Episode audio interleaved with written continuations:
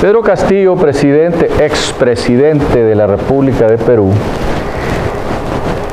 dio tempranamente ayer en eh, Lima un golpe de Estado. Quiso pasarse de listo y golpear primero al Congreso para después él manejar el poder absoluto y llamar supuestamente a una constituyente en nueve meses. Esta situación generó inmediatamente el rechazo de los ministros que en masa le renunciaron.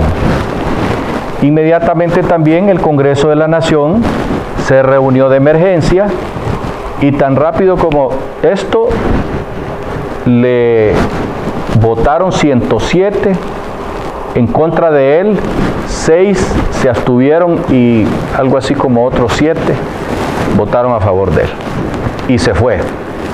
Lo echaron mediante una ley que a, las, a los uh, presidentes que se les demuestra que son corruptos, el, el, Congreso de la Nación de Perú puede echarlo, como ya ha sucedido en los seis años que han pasado, han habido cuatro o cinco presidentes con este, que los han sacado por corrupción y los vicepresidentes han, termina, han terminado los gobiernos.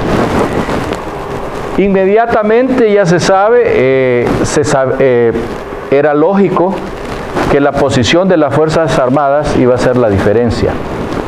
Aunque él esperaba que de la sierra se vinieran unos cuantos miles de indígenas, porque él es un indígena, y le apoyaran su gobierno. Pero le salió el tiro por la culata, primero que nada las Fuerzas Armadas de Perú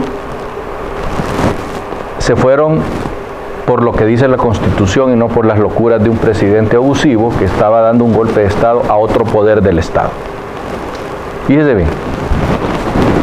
Ahora, ¿qué sucede? Ya el hombre está preso, está retenido y ya salieron todos los comandantes a lanzar el grito de, ay, Dios mío, otro demócrata que es golpeado. Y se les olvida que él fue el golpista primero y después lo golpearon. No hay que olvidar las cosas. De esa manera ya AMLO de México le, ofreció que se fuera para allá, que allá lo iban a cuidar con mucho cariño. Y los presidentes y las presidentes que son de, del ala izquierdista, que gobiernan en este momento países de Latinoamérica, lanzaron el grito al cielo. Primero que nada, el presidente de Argentina, después AMLO, de aquí de Honduras, Mel Zelaya, eh, inmediatamente reaccionó, lo mismo que el canciller, de una manera ideológica. Nuestra Cancillería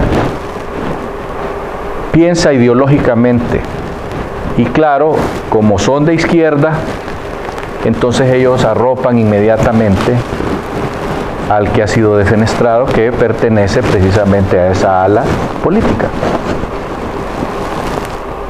El resto de los países de Latinoamérica entendieron que el hombre estaba dando un golpe de Estado y que el Congreso, que es otra institución que tiene las leyes, hizo cumplir las leyes, así de sencillo.